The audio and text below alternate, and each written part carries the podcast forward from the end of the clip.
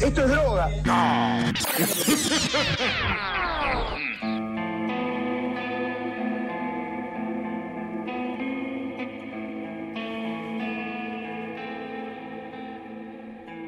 Muy buenas, buenas a todos el oyente, bienvenidos a una nueva edición de Mambo Criminal, yo soy el Muni y como siempre estoy acompañado por los improcedentes Santi Barril y Flor Cuncum, ¿cómo va? ¿Otra vez inventando palabras? Yo no tienes harto de tus palabras. ¿Qué es eso? ¿Nunca escucharon que algo es improcedente? ¿Nunca les negaron la procedencia de algo? No. Estamos procedidos por nuestros padres, así que esa oración no solo es falaz, o sea, ya arrancás el, el episodio con una O falacia. redundante o falaz, o sea, no, no hay otra. ¿Se dan cuenta? Ya arrancaron el programa agrediéndome a mí. O sea, no pasó ni un minuto de Mira, programa. mira, ya yo me- te explico. Yo fui a- al día a comprar unas papitas y tuve que hacer una fila de media hora. Ay, pobrecito. Sí, sí, sí. ¿Se te rompió la ojota otra vez? No. Pero podría haber dicho, che, se me rompió el ojota Claro, y que me dejen ir. claro, eso pasa. Eso pasa. Cuando se te rompe la ojota te dejan pasar sin pagar nada, ni nada de eso. Es una clara emergencia. Tenés prioridad. Es más, en la fila está el cartel que dice persona. Claro. De hecho, habían dejado pasar una, una señora con un carrito de bebé, Mm, que asumo que había un bebé adentro. con una ojota rota. Y... Y claro, si yo tenía la ojota roja, me iban a dar más prioridad a mí. Y bueno, boludo, hubieses ido con la ojota rota, pero la verdad que no me conmueve tanto tu, tu cuento de, de penurias. Hubieses tenido un bebé. Sí. Porque, porque sos un insensible, boludo, eso es lo que pasa. Peor estoy yo, que estoy esperando una silla hace 10 horas y, y nunca viene. ¿Y en qué estás sentado esperándola? En el piso. En el aire. Como es con Pilgrim. ahí. Decirle que tenés una ojota rota. Capaz, Sí. capaz te dan bola. Sí, sí, sí, le voy a decir al señor este, el señor Galperín. Tengo, tengo una ojota rota y no me puedo sentar. ¿Cuál es la palabra clave del envío? Televisor. ¿En serio? Va a ser muy confuso porque no, no estoy esperando un televisor. Así que. Igual se te lo dan, ey, bienvenido. No sé si me dan una tele, claro. Claro, sí, sí, sí, sí, sí, sí. Así que así estamos con penuria. Vos, Flor, ¿cuál es tu penuria del día? Eh, mi penuria del día es que dormí demasiado tiempo las últimas 48 horas y ahora voy a estar despierto otras 48. Eh, tampoco me genera mucha pena tu, tu, tu cosa. Ay, bueno, perdón, Moni, por no tener una vida miserable. Y, pero sí, yo me alimento de la miseria de la gente. Es que no tuve tiempo para que me pasen miserias, porque estuve durmiendo. Claro, claro. Luego terminé de rendir y me morí. Este programa se, se alimenta de las miserias mundiales. Si no hay cosas malas, nos vamos a la quiebra, muchachos. Es así. ¿Puede ser que mi, mi penuria sea que le estoy sintiendo gusto a la Heineken, pero gusto dulce? Mm. ¿Ah, sí? Sí, un poquito. ¿Y eso es bueno o malo? No sé, Ajá. eh, no estoy acostumbrada. Es raro. Capaz que mi, mi paladar de Brahma no está acostumbrado a tomar Heineken. Claro, claro. Debe ser eso. Es, es posible que sea eso, sí, sí, sí, sí. Pero bueno, encima que te sacudieron por esa birra, encima viene dulce. Chicos, eh, nada, eh, no compren más birra, está muy caro. Sean abstemios. Sigan el camino del Señor. Encima a mí me antojó Santi, porque yo en realidad no, no pensaba ir a comprar nada. Santi dijo, quiero papitas. Y yo empecé como ayer que estaba tipo, quiero Claro. un sándwich de mondiola. Y agarré, ah, me voy a comprar ahora mismo. No, yo estuve mal, tendría que haber comprado birra ahora que pienso. Vos me tenés que avisar esas cosas. Es que yo pensé que cuando decís vas a comprar papitas, vas a comprar birra. No. Así funciona tu mente, se ve, pero bueno. Sí, o sea, si vas a, o sea, sí, es como, bueno, voy a comprar un salamín, pero no vas a comprar queso. Pero yo, yo, soy, yo soy capaz. Vos sos capaz de las atrocidades más grandes. Eso no me asombra. Pero yo, yo qué sé, a ver, eh, un salamín se puede comer eh, sin queso. Con pan nada más me parece que queda muy bien. Sí, claro. Pero, pero pierde la gracia. Bueno, por eso nunca llegas a fin de mes, porque vas a comprar una cosa y terminas comprando tres. Y vos tampoco, porque compras todas papitas y después las quemás. Pero salen deliciosas y quemadas. O basta, vamos a hablar del caso. No, no quiero. ¿Te parece? Ah, ya fue. Cinco minutos hablando de pelotudes que no le importan a nadie. Yo quiero que se harten también. Yo ya lo dije, tengo ganas de sublevar a los escuchas. Quiero que- Pero esto, esto no es una... Tené- tendremos que ir estirándolo cada vez más. Sí, o sea, sí, sí, sí. cagamos. ¿Vos por alguna razón crees que los escuchas nos maten y pongan nuestras cabezas en picas? Sí. Obvio, yo ya lo dije el capítulo anterior. Pero te van a matar a vos también. Vos también sos parte de esto. No, pero vos no entendés. Y Yo, yo pienso que soy de- estoy de su parte. Yo lo que quiero hacer es hacer un capítulo entero De nada. siempre al borde de empezar el capítulo. Después nunca lo empezamos. Siempre hablando pelotudeces. Bueno, pero no les vamos a decir cuándo. No, claro, obvio. Pero ahí ponemos en el título ponemos el mejor capítulo de todos. El día que nos vean muy manija por subir un episodio es porque los vamos a cagar, ¿no? Claro, el, el capítulo in inescuchable, así. Mirá si resulta ser el mejor episodio de todos y tenemos que hacerlo así todo el tiempo ahora, después. El auto que iba muy rápido. Así que bueno, pero no va a ser este el día que hagamos eso. Oh. Hoy vamos a llegar a la tercera parte y conclusión de Albert Fish. Bueno, eh, la palabra conclusión es importante para Santi. Sí. Te la pelota Pero usted me predispone. Claro, ustedes, ah, vamos a hacer la última parte, la conclusión. Lo anuncian y yo, bueno, dale. Claro, ahora sí va a ser una sorpresa cuando sea parte 4. Está bien. Bueno, ¿en, qué, qué habíamos quedado? Habíamos quedado en 1927, luego de que Fish asesinara y se comiera a Billy Gaffney. Mm, Creo igual que este es momento oportuno, ya que me olvidé completamente en los episodios anteriores de nombrar la fuente principal de donde sacamos toda esta información, la cual es el libro Deranged, o Deranged, o como quieran pronunciarlo. No es como deranged. Deranged, claro. Deranged. Puede traducirse como trastornado, de Harold Schechter, o algo así. Tampoco sé muy bien cómo pronunciar el, el apellido del tipo. Harold Ranger, listo. Sí, Sí, sí. Schneider. Muy buen libro, a menos que se quiera hacer una reconstrucción cronológica de los hechos. Porque si es así, tenés que estar saltando como un pelotudo de capítulo a capítulo, volver atrás y adelante y así. Como hiciste vos, Sí, seguro. sí. Sí, sí, sí. como- Bueno, y cuando te estaba leyendo me mandaba tipo raras puteadas de odio estos libros de True Crime porque tengo que estar como un pelotudo. Y yo le dije, pero anda haciendo el Word a medida que vas leyendo. ¡No! Como bueno, pero un poco también sos tu propio enemigo. Ay, Dios, no entiendo por qué siempre arrancan todos estos libros a la, a la mitad de la historia. Pero más allá de eso, buen libro. Bueno. Lo recomiendo. Para que se enojen mucho también. Estábamos en 1927, como dijimos. Para ese entonces, Fish vivía en Brooklyn junto a sus hijos en una pensión. Recordemos la ficción que tenía Fish por escribir cartas obscenas y extrañas y violentas. Trambólicas. Sí. En esta ocasión retomó ese hábito, esta vez haciendo receptores de sus cartas a la señora Carson, viuda y dueña de la pensión. Quizá enojado con ella porque nunca lo había permitido llevar al hijo de la señora al cine. Porque la mía tenía un hijo, Fish se lo había ganado, como hacía con todos los pibitos, le daba cosas, lo, lo- lo empezó a grumear, digamos, Sí. y le- se lo quería llevar al cine, y la mina nunca lo dejó, le dijo, se hacía la boluda, le daba una excusa tras otra y nunca lo dejó, Claro. con buen tino. Buena madre. Sí. Así que primero Fish agarró, escribió una carta, se la pasó por debajo de la puerta donde vivía ella. En esta carta, Fish contaba cómo iba a ir a hospedarse a cierta residencia en la que por 40 dólares le iban a hacer muchas cosas, entre comillas. Pero lo que más esperaba de todas estas muchas cosas que le iban a hacer iba a ser embadurnarlo en alquitrán y que le tirara encima un montón de plumas de gallina. Al día siguiente, la señora Carson debía ayudarlo a removerle todas las plumas del cuerpo, así una por una. Ah, Es muy específico. Sí, sí, sí, sí, sí, sí, tenía fantasías muy específicas y pero raras. ¿por qué? Pero aparte, e- el alquitrán no te hace mierda. O sea, claro que a él le gustaba eso, pero no te hace mierda a un nivel irreversible. O sea, como. Y como que bueno. no es algo que lo puedes hacer todo el tiempo como una práctica, digamos, sexual. Yo me acuerdo que si algo mencionaron los dibujos animados era que eso se hacía cuando se enojaban con alguien en algún pueblo. Claro, Ya sea porque sea ladrón o porque era tramposo o porque Sí. No sé, no les caía bien. claro, sí, era una cosa, eh, un castigo que estaba, generalmente se hacía mucho con la gente que linchaban. Generalmente en esta época encima eran a todos los negros. Pero ¿por qué las plumas? O sea, Claro.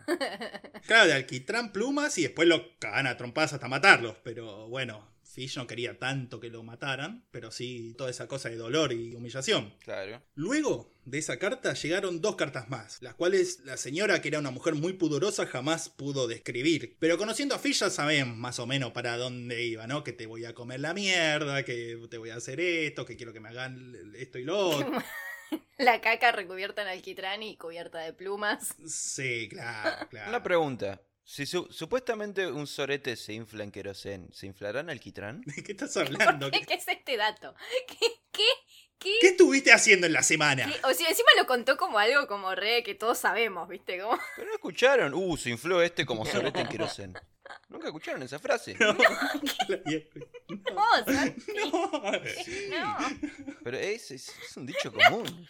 O sea, a ver, el, el- el término hacer piojito no lo escuchaste en tu vida, ah, pero un sorete en querosén sí, ¿no? Más, sí, el típico- más agrandado que sorete en querosén, pero eso es, es Vox Populi.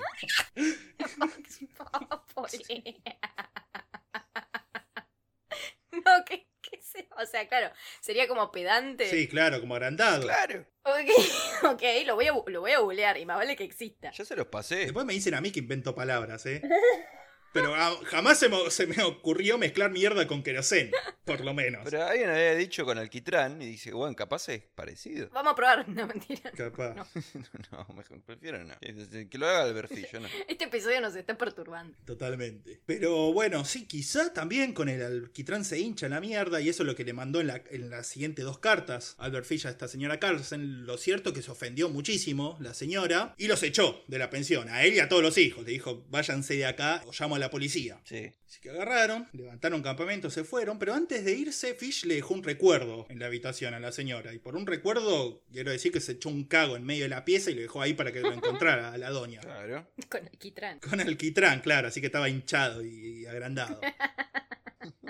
Que una vez instalado en la nueva pensión, cosa que ya sabemos sucedía a menudo porque Fish se mudaba constantemente, pasa el resto del año con perfil bajo, quizá aún preocupado por la repercusión de su último asesinato, quizá aún disfrutando el recuerdo de este asesinato. Lo cierto es que este perfil bajo a Fish le duraría hasta el 27 de mayo de 1928, cuando leyendo el diario encontró el siguiente anuncio. Hombre joven de 18 desea un trabajo en el campo. Edward Budd.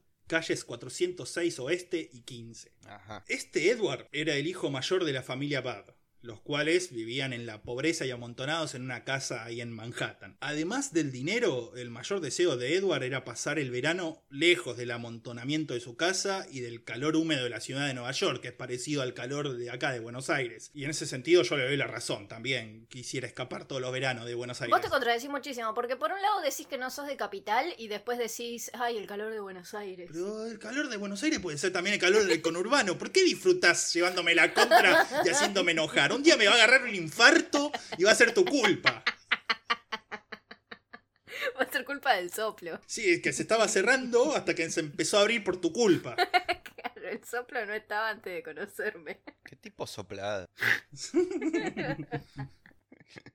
Sigan, sigan, sigan ustedes, sigan ustedes. Me voy- un día me voy a morir y la gente va a quedar esperando un nuevo episodio y no va a poder salir al aire. El episodio perdido. Y después lo sacamos póstumo y nos llenamos de dinero. Muriéndose en vivo el chabón, ¿no? Y bueno, resulta que Albert Fish estaba... Sáquenlo sin hacer mucho escándalo. Mooney tuvo que volver a su planeta de origen y murió en el camino. Mooney murió en el camino, listo. Sí. Ya está. Pero bueno, la cuestión es que Fish se interesó inmediatamente en el anuncio, seguramente rememorando al, al pibe este Keden, el del que habíamos hablado en el primer episodio de este caso. Sí. Claro. Pibe también que tenía 18 años y que le hizo todas las maldades y lo dejó medio castrado y desangrándose. Ajá. Que le tiró unos dólares ahí para el bondi. Sí, sí, sí. Así que decidió ver si podía repetir lo mismo con este nuevo guachín, ¿no? El plan del tipo era ese, atarlo, torturarlo, castrarlo y dejarlo morir desangrado. ¿Y qué pasó? La cuestión es que el lunes siguiente fue hasta la dirección indicada en el anuncio, la cual era la casa, obviamente, de la familia Bad. Allí se presentó como Frank Howard. Se había puesto sus mejores ropas para dar aspecto de prosperidad. No es que fueran tan chetas, ¿no? La ropa, pero bueno, los Bad, que eran muy pobres, se comieron todo el personaje. Su mejor traje gris. Claro. Tenía 20 28 trajes Sí, gris. sí, sí. Tenía uno menos gastado, que estaba menos gris. Claro. Lo que terminó a convencer a los Bad igual de las riquezas, de la supuesta riqueza de este Frank Howard, era un anillo de diamante que llevaba en el meñique, o sea, un típico detalle de mal gusto. Típico de croto. Es Claro, bien de croto. sí, sí, sí, que es la idea que la gente pobre tiene de la gente rica, ¿viste? Pero es que tanto los Bad como Fish eran pobre Es diablo. como esa novela del 13 de, De lo- la claro, villa sí, no sé cuánto. sí, sí. Es la idea de un cheto sobre cómo son los pobres. Sí, y bueno, sí, sí, sí. Pero al revés. Claro, claro, claro, pero la cuestión que acá se lo creyeron todo el mundo. Claro. Además de la supuesta riqueza, notaron los Bad ciertas peculiaridades, ¿no? Decían que caminaba de una forma media extraña, medio chueco, porque seguramente tenía el culo lleno de alfileres y la poronga llena de espinas. Claro. También una cosa rara que notaron es que, aunque sonreía mucho Fish, al parecer era incapaz de reír normalmente, como que no sabía reírse. En lugar de eso, resoplaba por la nariz como si estuviera destapándose la nariz, ¿viste? Hacía...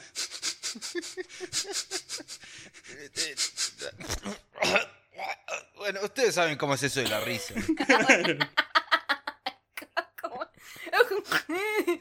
Claro, después se decían entre ellos, che, tratemos de ser menos graciosos al- alrededor de este tipo porque me friquea mucho cómo se ríe.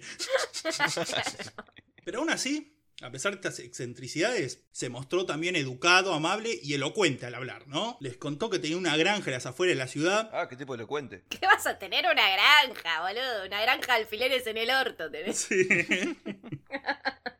Eso seguro que lo tenía. Una granja de Escherichia coli ahí en la poronga. Una granja de bacterias. Claro. Totalmente. Eso sí lo tenía. Pero también, bueno, les dijo, tenía media docena de vacas lecheras y 300 gallinas, lo que le daba un ingreso interesante y estable de dinero. Y sí, ¿de dónde te pensás salían las plumas para bañarse en el- el alquitrán, boludo? ¿Y el alquitrán de dónde salía? De las gallinas muertas. Y de- yo calculo que de su propio culo. Pero bueno, tenía esta granja con todas las gallinas y las vacas. Tenía un ingreso interesante de dinero, pero el problema es que uno de sus peones había renunciado y ahora necesitaba un par de manos más para el verano que se venía. Y bueno, justo el anuncio de Edward le vino como anillo de rubí al dedo. Anillo de rubí. Sí, pero bueno, los Bat no sospecharon nada. Estaba yendo todo bien para Fish, excepto por una sola cosa, el propio Edward Bat. Resulta que este Edward era un pibe fuerte, grande, de aspecto saludable y con todas las funciones mentales en buen estado. O sea, nada que ver con. Ajá. Que el chabón recuerden, tenía cierto retraso mental que lo hacía más fácil de manipular y dominar. Por lo tanto, Edward Bat se presentaba con una víctima que le iba a resultar mucho más difícil para hacerle todo lo que quería hacer. Además, Keden creo que no tenía ni familia ni nada. Era como. Es más, eh, Claro. ¿era negro o yo me estoy acordando mal? Eh, no, creo que no. No, en ningún momento. No sé la- por qué en mi, mi memoria lo recuerdo como, como capaz que yo me lo imaginé así y listo, y lo inventé así en la historia. Pero como que nadie iba a preguntar por él. Claro. A este no, a este encima conoció toda la familia, todo. Peor aún, en ese momento que cayó Fish a la casa, Edward estaba con su mejor amigo Willy, ¡Willy! que también era un pibe fuerte, saludable, y necesitaba también el laburo en el verano, entonces agarró y se tiró el lance y le preguntó a Fish también si él también podía ir. Cállate, Willy. Está bien, un joven proactivo. Claro. Y Fish, para no despertar sospechas o por la razón que sea, le dijo, sí, venite vos también, vengan todo lo que quieran. Arregló con ellos un sueldo de 15 dólares por semana, lo cual era una oferta bastante buena en ese tiempo, más para la situación de la familia esta. Y después, con la excusa de que tenía una reunión de trabajo en Nueva Jersey, se fue. Dijo, bueno... eh, Tengo una reunión de granjeros. Sí. ¿Qué reunión de qué iba a tener? Tenía una granja. La sociedad rural. Ah, claro, Claro. tenés razón. Totalmente, iba a la, re- a la sociedad rural ahí de Nueva Jersey y quedaron con que iba a volver el sábado siguiente y llevárselo a los dos a la, a la granja. Pero bueno, ahí se fue Fish, el- elucubrando en su mente, pensando, bueno, ¿cómo voy a hacer para estos dos? Bueno, voy a llevarme a uno por un lado, a otro por otro, lo voy a separar, después a uno lo voy a hacer mierda, al otro lo voy a atar, pero bueno, así, durante la semana siguiente Fish se pasó eso, preparándose para lo que iba a venir en medio de una excitación casi febril, tenía el chabón, ¿viste? El martes de esa semana se compró lo que él llamó sus implementos del infierno, los cuales eran dos cuchillos de carnicero y una sierra. Ya en su casa los sacó de la bolsa, se los puso a mirar así como embobado, en trance, así medio dulcemente, y las escondió así debajo de la cama. Le- le- los arropó y le- les cantó un cuento para dormir. Sí, sí, sí, sí, sí, sí. Ay, mis hachitas, mis sierritas y mis cuchillitos. es como en Sweeney Todd, que es un musical de un barbero demoníaco que mata gente y que Claro. les canta a las navajas. Les dice mis dulces amigas. Claro, una cosa así más o menos. Casi tuvo la oportunidad de utilizarlas, estas cosas, estos implementos del infierno, antes de reencontrarse con los Bad, porque el jueves de- de esa semana se cruzó por la calle con Cyril Quinn. Cyril era un pibe del barrio, 12 años, al que Fish llevaba meses ganándose la confianza, ¿viste? Como hacía siempre, regalándole dulces, monedas, ese tipo de cosas. De tanto en tanto iba y le daba un poquito. Y bueno, esa tarde que se lo cruzó, Cyril estaba jugando con otro pibe del barrio en la calle y dice, ¿por qué no pruebo eh, mis cuchillos con ellos? Entonces va, se les acerca y dice, "Ch, ¿quieren venir a merendar a mi casa? Los pibes dijeron, sí, vamos, de una, aguante, comida gratis. Mm. sí. Entonces fueron los tres a la casa y ahí Fish le dice, mira, quédense ahí jugando en mi habitación mientras yo voy y le preparo la comida, ¿no? Yo creo que hasta nosotros caeríamos por eso. Es como que si viene alguien y nos dice, ¿quieren venir a ver? Sí, vamos. Vamos, sí, tengo hambre, papitas. Papitas.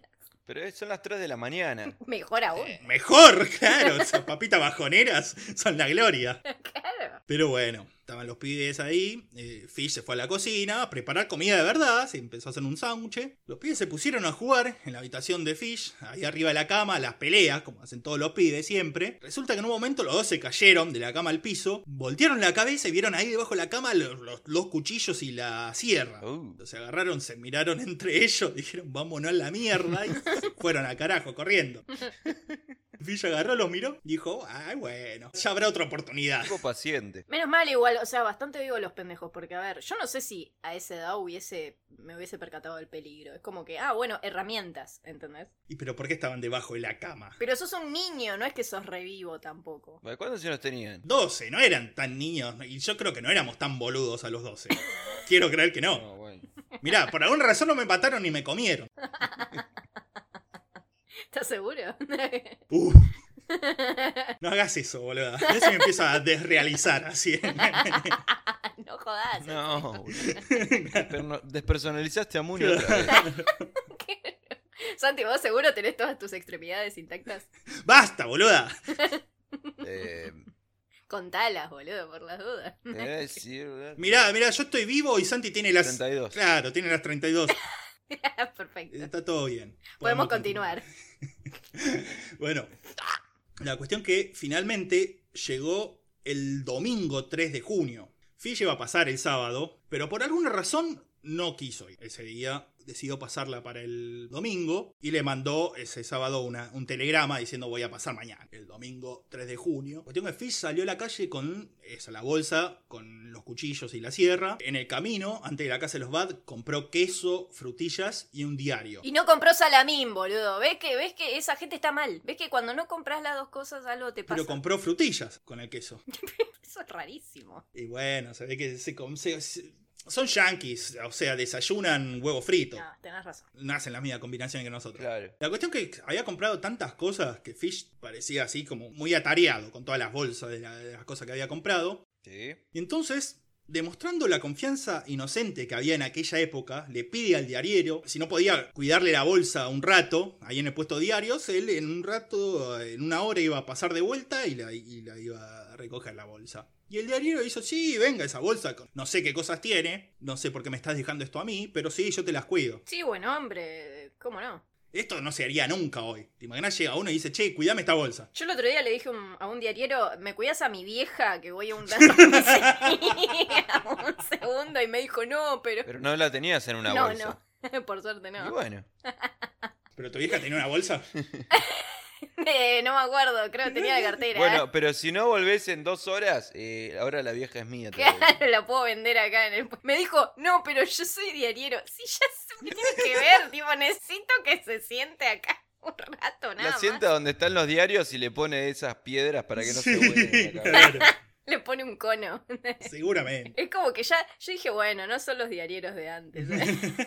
Ya no vienen como antes. Ya no, ya no son lo que eran. Pero bueno, el diariero este aceptó y se quedó con la bolsa con los cuchillos y la sierra ahí, esperando a que volviera Fish. Luego esto agarró y sí, fue hasta la casa de los Bad. Edward justo no estaba en la casa, se había ido a boludear por ahí, pero bueno, los Bad, maravillados por el queso y la frutilla, lo inventaron a almorzar mientras esperaban que vuelva el pibe. Sí. Mientras preparaban la comida, Fish aprovechó para localizar el telegrama que había mandado el día anterior y se lo guardó. Se hizo el boludo y hizo... Ajá.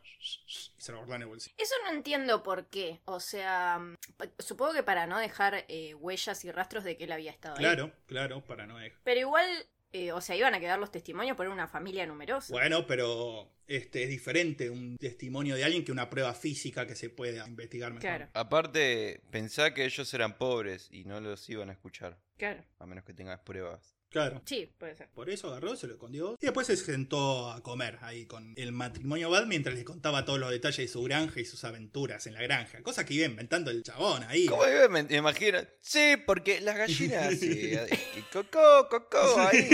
Hay una que se llama Marta.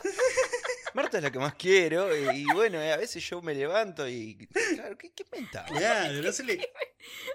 Las historias esas de- de Orson y la granja, ¿te acordás del dibujo ese? Granja de Orson. Orson, la granja de Orson.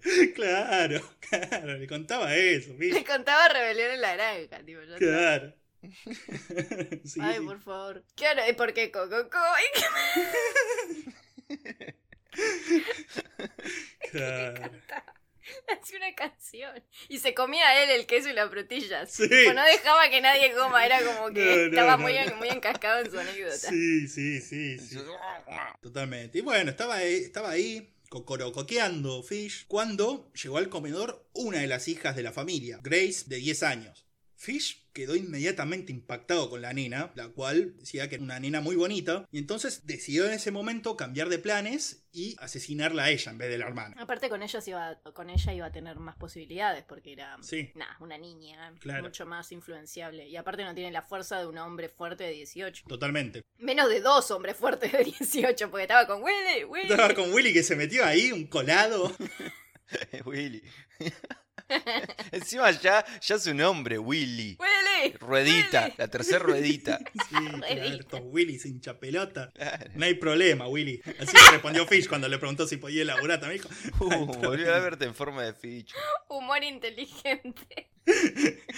Sí, no, el humor inteligente fue encontrado muerto, lo mató Albert Fish. Qué mal. Dijo, esta es la mía. Sí.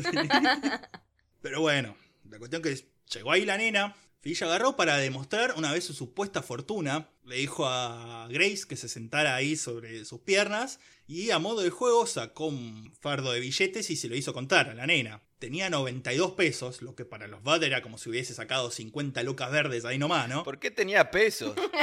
¿Dónde Eh. sacó los pesos? Bueno, donde, eh, donde se dice pesos le hace dólares. Claro. Pero, Oh, oh, who is this San Martin guy?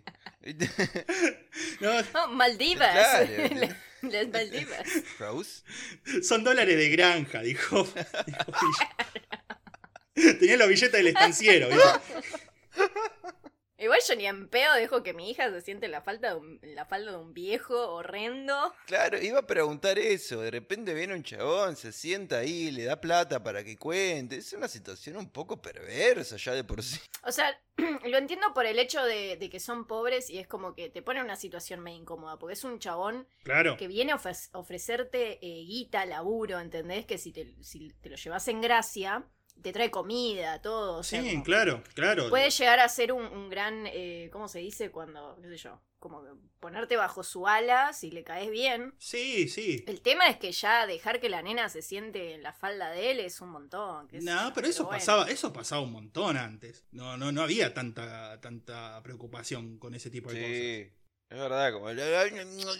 Claro, cuando eran nenas te agarraban, te, te, te movían para todos lados, te subían, te bajaban. Sí, te agarraban los cachetes. Sí, te- todo te hacían. No había tanta esa cosa de la pues, autonomía de los cuerpos, de los nenes y todo ese tipo de cosas. No existía. Qué molesto que era cuando... Sí, la- molestísimo. Salí de acá, la concha de tu hermano. A mí me lo hacía, pero solamente mi familia, o sea, como que...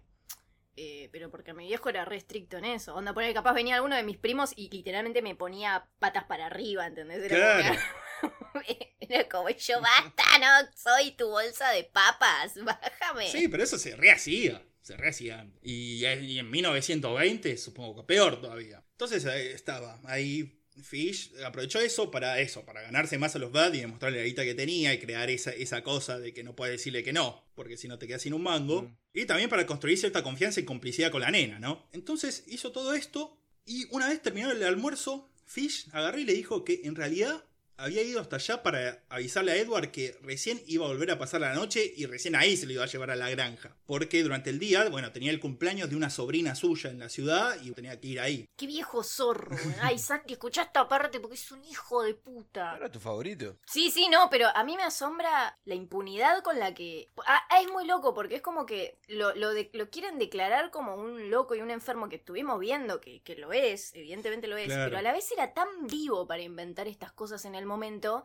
que es como, qué extraño, ay, ¿cómo puede ser tan racional y tan inventivo en el momento y a la vez estar tan del orto? Totalmente. y ser un burrito en una alfombra y decir que, que San Pedro, no sé quién corno, le dijo que, que mate gente, boludo. ¿Qué? Claro, totalmente. Pero bueno, la cuestión que esta supuesta sobrina de Fish, que tenía cumpleaños, tenía la misma edad de Grace, y la fiesta iba a estar llena de niños. Es por eso que así casi al pasar agarra y le dice, che, ¿no quieren que me lleve a Grace a la fiesta? Y después la traigo cuando vuelvo, a la noche, cuando me vengo a llevar a Edward y al otro pibe. Total, se va a pasar la tarde con otros pibes, en vez de pasarse la tarde acá. Acá en tu casa, en tu casa pobre y miserable. Sí, sí, sí, básicamente le dijo eso con tacto y elocuencia, pero le dijo eso. Y sí, seguramente todos los que están escuchando ahora van a decir, no, no le digan que, sí, no le dejen hacer eso. Pero bueno, como vimos antes, esta es una época de una confianza extrema, totalmente inocente. Y además, este, nada, también esto, el chabón estaba buscando, estaba ahí para darle laburo al hijo, había, tenía un montón de guita, medio que decirle que no a algo. A mí era- me, me, me pasa que me cuesta eh, pensarlo por los dos lados, porque es como que por un lado, sí, está bien, era una época mucho más inocente, no se, a ver, eh, no se pensaba tanto en la inseguridad de todo tipo, Claro. pero a la vez era una época re difícil en donde salían casos de niños muertos a cada rato, niños secuestrados, torturados. Es como que no es que. Y estaban en los medios, no es que no existía. Y Los veías en las calles, en los orfanatos, en todos lados. Lo dijimos el capítulo anterior. Por eso es como que. Pero tampoco el consumo No de- sé, de, me- de diarios estaba tan extendido, me parece. ¿Qué este dato que estás inventando? No estoy inventándolo.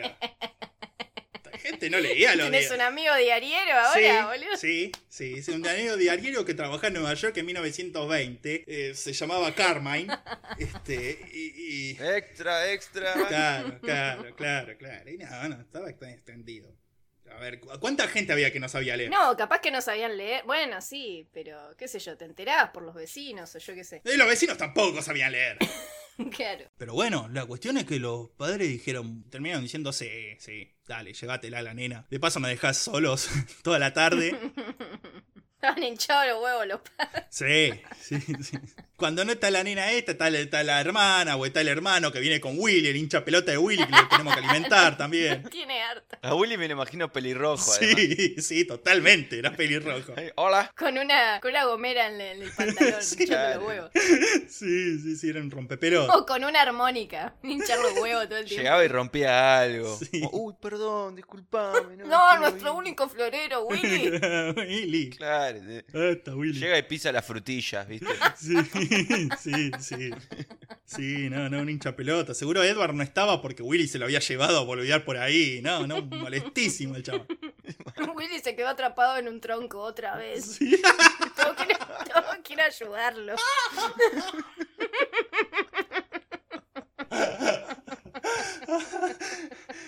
Las aventuras de Willy.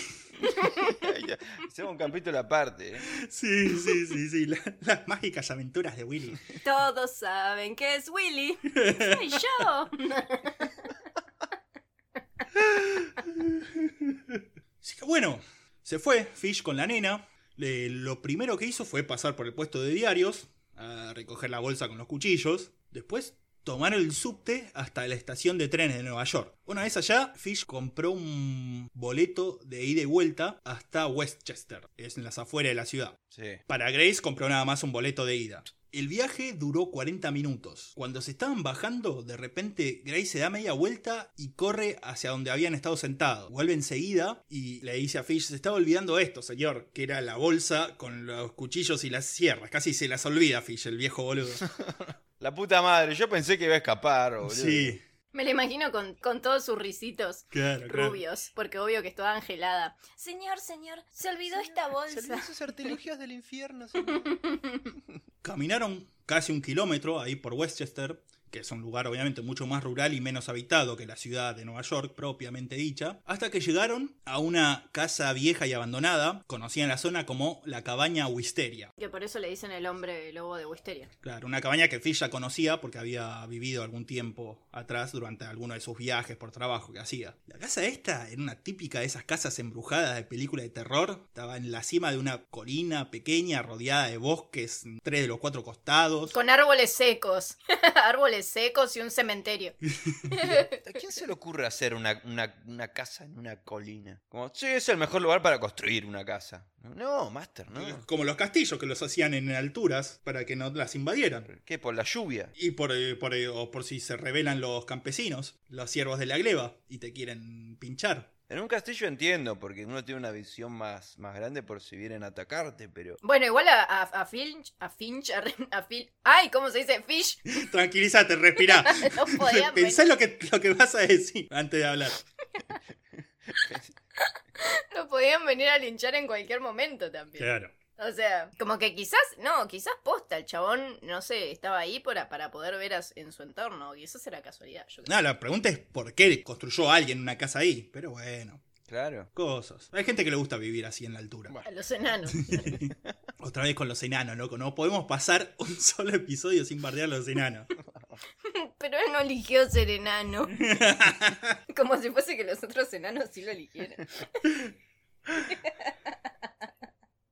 Llegados al lugar, Fish le indica a Grace que espere afuera mientras él iba a entrar para agarrar algo. No le dio muchas explicaciones, no, no, no pensó una excusa muy elaborada, pero bueno, así lo hizo la nena. Se quedó en el jardín recogiendo flores. Fish, por su parte, entró a la casa y se dirigió al segundo piso. Ahí, en una de las habitaciones, sacó los cuchillos y la sierra de la bolsa, desplegó la bolsa en el suelo, después se desnudó y se asomó por una de las ventanas de la habitación y le gritó a Grace que subiera al segundo piso, que ahí estaba la fiesta. Acá está el cumpleañito. Uy, Dios. La nena hizo eso y apenas llegó al segundo piso, Fish salió a su encuentro. Cuando lo vio al viejo en bola, la nena gritó, se dio media vuelta, trató de salir corriendo, pero Fish la agarró el cuello y la arrastró hacia la habitación que había preparado. Dicen que la nena luchó con bastante fuerza para una nena de 10 años, pero eh, lo único que logró golpeándolo y arañándolo fue excitarlo más a Fish. Claro. Siempre llevándole el cuello, la acostó sobre la bolsa y comenzó a estrangularla como a fuerza mientras le apoyaba las rodillas en el pecho para quitarle más rápido el aire, hasta que finalmente la mató. Y durante todo este suplicio, Fish tuvo varios orgasmos. Un idiota.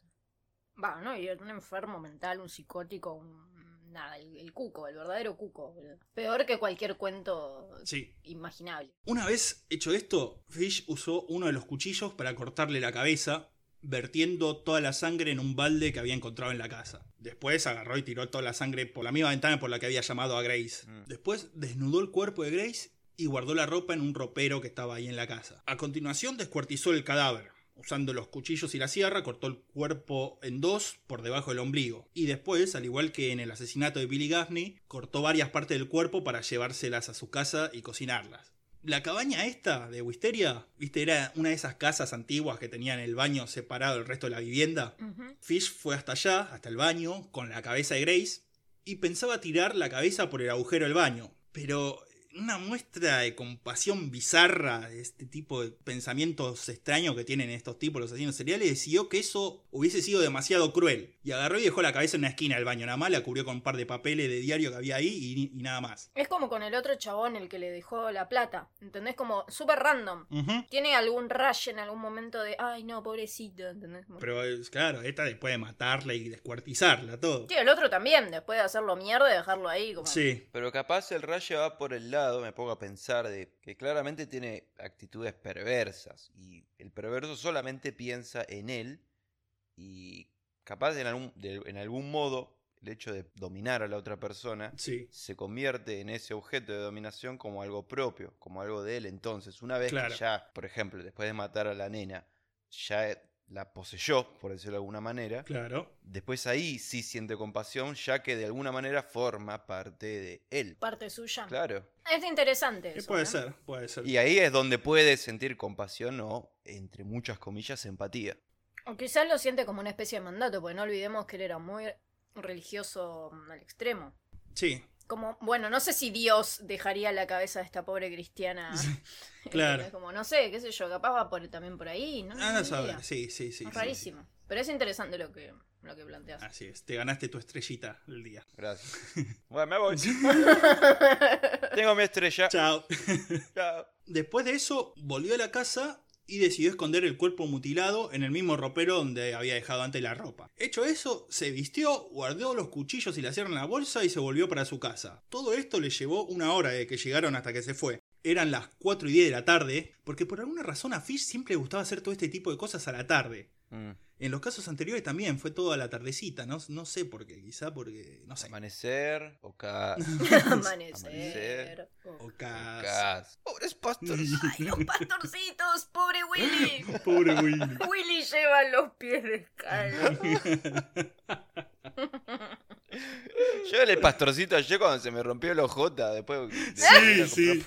Pobrecito, de verdad. Eres un pastorcito. Caminando dos cuadras por microcentro sin un ojota. Ay, basta, me vas a hacer llorar. Ah, se volvió a la casa y cocinó los restos de carne que se había llevado con tocino, zanahoria y cebolla. Dice que le llevó nueve días terminar de comerse todo. En el cuarto de estos nueve días, Fish volvió a la casa de Wisteria y retiró el cuerpo del ropero y la cabeza del baño, y llevó los restos al fondo de la casa en donde comenzaba el bosque y los escondió por ahí. No se sabe por qué hizo esto. Bueno. Ahora, mientras Fish hacía todo esto, el caso estallaba en la prensa. Ya habíamos dicho en el episodio anterior que durante esa época se había puesto de moda el delito de secuestro extorsivo de niños. Pero, poner igual que en el caso de Billy Gaffney, enseguida se dio paso a una teoría más siniestra, porque los bots eran pobrísimos, no iban a poder pagar un rescate, nadie iba a secuestrar a uno de sus hijos para el rescate. Ah, ya me imagino la teoría de la prensa. Es que extorsionaban a los pobres para que roben a los ricos. Claro. Ajá. ¿Qué hijos de puta? Sabía que iban a inventar ese tipo de cosas. Y Los seguro. medios, siempre eh, siendo forros desde tiempos inmemorables. Lo llamativo también es que, o sea, hasta ahora, en sus asesinatos, por lo que él viene mostrando como en modo patrón, si bien el de Billy Gaffney fue un toque jugado, es que eh, buscaba siempre eh, personas que nadie las fuese a buscar, o personas que a nadie le- les interese, tipo el, el- el resabio de la sociedad. Claro. Y sin embargo, acá no le importó nada. No solamente se salió de los parámetros de edad y sexo de, de la víctima, sino que eh, también es como que bardió en todos los sentidos posibles de, de su patrón. Totalmente. Bueno, en parte porque cambió el plan en el medio. Porque primero recordemos que era Edward, el hermano, el que iba a ser la víctima. Ujú. Quizá especuló con que como la víctima era un tipo no grande, pero 18 años ya, un hombre, no, no iba a llamar tanto la atención de la prensa, ni de la policía. Claro, quizás se hubiese especulado que murió por cualquier otra cosa, qué sé yo. Claro. Bueno, sabíamos que no se le daba bien improvisar, porque no creo que haya sido intención de él, se haya puesto a pensar que eso no iba a llamar la atención de la prensa, porque sí, o sea, qué sé yo. Totalmente, estalló en la prensa el caso por esto, por la víctima, una niña bonita de 10 años, como la historia en sí, o sea, un anciano con pinta de abuelo bueno y rico que secuestra a una niña en su propia casa y enfrente de sus padres. Claro, Así que como historia para la prensa era espectacular. Y después Papá Noel, ¿viste? tal cual pensé en Papá Noel. Todavía no existía Papá Noel. Claro, este era el Papá Noel que se llamaba Los Niños Malos. Pero bueno, debido a la publicidad que había asumido, el caso fue encargado al detective William King, que es quizá el único policía eficiente en esta historia, y no sé si de todas las historias mambo criminal. Huele. ¡Otro Willy! ¡Willy! Sí, sí, sí, pero no, a este le decían Bill. sí. Ay, claro, sí. Ah, claro. No, un tipo que parece se puso el caso al hombro, eh, siguió rigurosamente todas las pistas e indicios que pudo encontrar. Todas estas investigaciones lo llevaron a detener a otros criminales implicados en otros crímenes o en otros asesinatos, pero aún así Albert Fish logró quedar fuera de toda sospecha y seguir con su vida normal. Así cayeron los chetos, los otros, ¿te acordás que estaban en Sí, claro, Los que otros estaban... cayeron acá. Pero acá, Ah, los que quieren hacer el crimen perfecto. Y les duró 15 minutos. Sí, sí. Pero bueno, ya dijimos, no, no llegó hasta Fish, no pudo llegar hasta Fish, que siguió con su vida normal. Vida normal entre comillas, ¿no? Obviamente, porque ya de por sí la vida de Fish era una rareza. Su vida normal de burrito eh, de alfombra. Sí, sí, sí, sí, pero parece ser que hasta él mismo quedó algo afectado por lo que le hizo a Grace. No sé, se dice que por ahí, por el hecho que hubiese sido una nena en vez de un varón, podría haberlo perturbado, ¿no? Porque si recordamos la historia de Abraham Isaac, de la que hablamos en el episodio anterior, y en la que se habría basado para empezar a matar niños y a sacrificarlos, esta hablaba específicamente de niños varones. Claro. Y la inmensa mayoría de las víctimas de las que se tiene registro eran varones. Quizá esta transgresión en su lógica interna lo hizo entrar en una especie de crisis mental, ¿no? Se sabe, por ejemplo, que durante las seis semanas posteriores al asesinato de Grace, Fish fue arrestado tres veces por hurto, pero bueno, lo dejan en libertad enseguida sin ningún tipo de consecuencia, cada una de las veces. Ajá. No, para mí, eh, posta, es eso. Es como, pero aparte no es solamente el hecho de que haya sido una nena en vez de un varón. El patrón de edad no coincide, porque si bien este, también agarraba niños, eso corresponde más a sus primeros momentos. Ya lo último se estaba metiendo más con gente más adulta. Más o menos, eh, porque los Billy Gaffney y... Ah, no, pues también, claro, Billy Gaffney era, claro, también era un nenito muy chiquito. Pero esta nena era más grande, o sea, no, Billy Gaffney tenía eh, Sí, tres o cuatro años. Sí, sí, sí. El otro tenía seis años. Poner, este era, sí, era más grande la nena. Este, y era eso, era, era, era una nena. Es como con lo de la mujer, ¿viste? Como que él tiene como estos conflictos Sí. de que dripea ahí con cuando tiene conflictos con las minas. No sé Sí, por qué. sí, sí, sí, puede ser. Puede ser. Pinta. También es esta época en la que sus prácticas masoquistas se vuelven más extremas y frecuentes. La, la mayoría, ponele los 27 alfileres de los que hablamos que después le iban a encontrar en el cuerpo, datan de esta época. Después de asesinar a Grace Bull se empieza a meter alfileres a lo loco. Los azotes con la paleta, con pinches, también se volvieron más frecuentes. No sé, hay quienes dicen que buscaba castigarse de alguna manera así. Pero no podemos decir que tan honesto era con ese castigo, porque sabemos que el dolor le causaba placer también. Entonces, era un castigo más o menos. Claro. Claro, ¿era un castigo o una recompensa? ¿Quién lo sabe? Quería castigo, denle un baño caliente y Claro. pongan una cama cómoda. Y unos masajes. Sí. Preocúpense Sí. por su bienestar emocional. y denle un abrazo. Trátenlo bien. Exacto. También uno de sus hijos, el único que para esta época seguía viviendo con él, declaró luego que por esta época varias veces su padre habría sufrido pesadillas terribles de las que se despertaba gritando bad. Si bien esto podría haber sido sospechoso de algo, el hijo podría haber dicho, ¿qué onda el viejo este? ¿Por qué? Pero era lo menos raro que hacía, boludo. O sea, como... Bueno, pero diciendo el nombre de un caso que- del que se está hablando, qué sé yo. Pero pasa que el comportamiento de Fish estaba cada vez más errático, por lo tanto el hijo no le prestó demasiada atención a esto último, ¿no? Digamos que para esta época Fish también empezó a perseguir gatos invisibles que supuestamente invadían el sótano del edificio donde vivían. Ah. Gatito, gatito, gatito. Y también eh, había desarrollado una obsesión por comer carne cruda las noches de luna llena. Y también quería obligarlo al hijo a comer carne cruda. De ahí el hombre lobo también. Pasa que, o sea, yo- ah, ¿vieron que ya nos cuesta eh, como creer que no se haya muerto una infección por todo el tema de los Sí. pinches y las paletas y todo eso? Incluso la carne cruda, boludo. Es como que, ¿cómo no te intoxicás de una manera re grave? Sí, más en esa época. Claro, que ya la carne venía en condiciones dudosas ya de por sí. Sí, claro. Eh, tenía un ángel aparte, eh, Albert Fish. Evidentemente Dios lo quería en esta tierra para hacer algo, para, para llevar a cabo algo. Para que nosotros hiciéramos este episodio y ustedes nos compren cafecitos. Totalmente. Esa era su misión. Sí, bueno, pero cómprenos cafecitos. Lo cierto es que, sea por la razón que sea, no parece que Fish haya cometido más asesinatos luego del de Gracebud. Y con el tiempo libre que tenía al no estar matando y comiéndose niños, Fish decidió que lo mejor que podía hacer para ocupar sus horas era volver a casarse. Partidazo. Bueno. Super like en Tinder. No, más bien, más bien. Habría que hacer la prueba. Subir una foto de Fish en Tinder y ver cuántos likes te dan. Seguro que más que a mí. Seguro que Mira, con la cantidad de gente perversa que hay dando vueltas. ¿eh? Claro, claro. Pero no, no pones que es Albert Fish. Le pones otro nombre, lo pones a color la foto y seguro que sale. Le pones un ambo azul y sería. Ted Bundy. Sí, Ted Bundy debe estar como loco en Tinder. Bueno, la cuestión que en enero de 1930, luego de contactarse mediante una agencia matrimonial y escribirse por un tiempo, Fish viaja hasta Ohio para conocer a Mirta Nicholas, una viuda madre de siete hijos. Y al principio parece que está todo bien. Durante la primera noche, Fish va, conoce a Mirta, se comporta absolutamente normal y conoce a los hijos también de Mirta, que están viviendo ahí con ella. Ya para la segunda noche, Fish no puede contenerse y se ofrece enseñarle un par de juegos a los, a los niños estos. Un par de juegos bastante raros. El primero de estos juegos se llamaba Manos Arriba. Para este juego, Fish quitaba toda la ropa excepto eh, los calzoncillos y se ponía en cuatro en el suelo. Entonces los niños lo tenían que rodear y levantar las manos al aire con solo alguno de sus dedos extendidos. Fish entonces tenía que adivinar cuántos dedos tenían así en el aire y si le erraba, los chicos tenían que pegarle con un palo que Fish les había dado antes. Y la cantidad de golpes correspondía con la cantidad de dedos que los niños tenían en el aire. Para sorpresa de nadie, Fish era muy malo adivinando cuántos dedos tenían.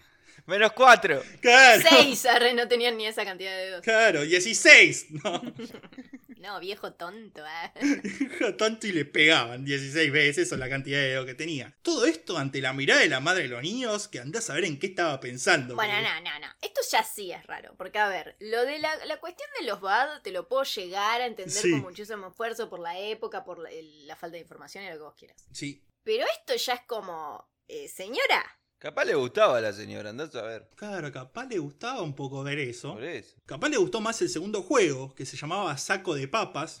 Y que consistía que Fish, una vez más en canzoncillos, agarraba a los nenes, los agarraba a upa, se los ponía en la cabeza y los nenes tenían que ir bajando por la espalda, rajuñándolo y pegándole. Tenía menos argumento este juego, pero bueno. Claro, ¿cómo ganabas y perdías? No sé qué más perverso. ¿El juego en sí o el nombre inocente? Sí, sí, las dos cosas, creo juntas las, las hace una perversidad absoluta. Pero bueno, jugaban toda la noche a esos juegos durante una hora más o menos, luego de la cual Fish iba al baño se encerraba y repetía su vieja costumbre de ponerse papel higiénico en el culo y prenderlo fuego. Es una locura cómo, eh, igual, cómo convences a los nenes. Porque, a ver, a no ser que lo, lo hagan porque la mamá le decía que lo haga, porque, a ver, convencer a un nene para que juegue con vos durante una hora es porque el nene lo tiene que encontrar divertido. Y lo están cagando trompadas, era re divertido para los nenes. Si al nene tenés que estar todo el tiempo diciéndole que no, que no le pegue a la gente.